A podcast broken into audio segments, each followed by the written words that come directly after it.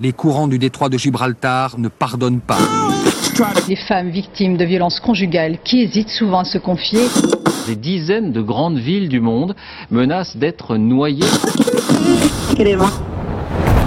On peut faire tellement plus. Peut-être sauver ce monde.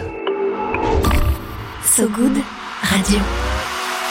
10 minutes pour sauver le monde. Salut, moi c'est Luna et je suis avec Célia. Salut Luna. Bienvenue dans 10 minutes pour sauver le monde, l'émission de So Good Radio qui vous raconte l'actu pour se lever du bon pied même quand il fait gris. 10 minutes, 10 minutes pour sauver le monde.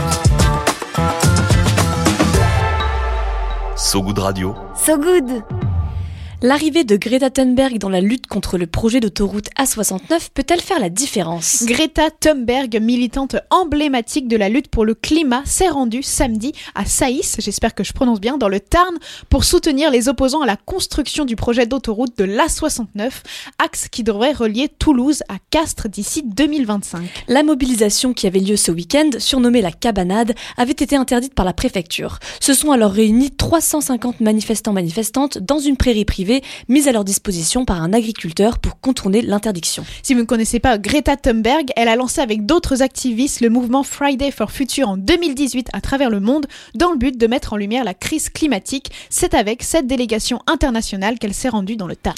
L'activiste suédoise a déclaré au sujet de la 69 On perd ici des ressources précieuses et ça ne détruira pas seulement la nature et les terres viables, cela va nous piéger dans un système toxique d'exploitation et de pollution. Pour le militant Thomas Braille qui avait engagé une grève de la faim contre l'A69 quelques mois plus tôt, Greta Thunberg permet de redonner un coup de projecteur à ce projet stupide. Mais pour les défenseurs du projet autoroutier, comme Christophe Ramon, président du conseil départemental du Tarn, c'est un show que fait la militante. Pour lui, le chantier est, je cite, légitime car il a été validé par toutes nos institutions démocratiques. Le projet reste pourtant largement contesté. Oui, parce que pour rappel, l'A69, c'est un projet d'autoroute qui vise à transformer l'actuelle route nationale 126 en péage à voie de 53 km entre Toulouse et Castres. Elle devrait être finie en 2025 et réduirait le trajet de 20 minutes. Mais ce gain de temps est critiqué par les militants qui expliquent que pour seulement 20 minutes de réduction, ce projet écocide détruirait une partie de la biodiversité alentour. Par exemple, une rangée d'arbres centenaires menacés par la construction de l'autoroute avait été défendue par les écureuils, des militants qui s'installent dans les arbres pour empêcher qu'ils soient déracinés. Ils avaient ensuite fait une grève de la faim et de la soif dont vous avez déjà entendu parler. Depuis, les arbres ont été abattus. Il faut savoir que 95% du déboisement nécessaire à la réalisation de l'autoroute A69 a déjà été réalisé, mais la lutte continue, comme le montre l'existence de la zone à défendre de Crème-Arbre, située à quelques pas de la mobilisation s'est rendue Greta Thunberg, toujours dans la commune de Saïs. Il s'agit de la toute dernière forêt encore debout sur le tracé de l'A69.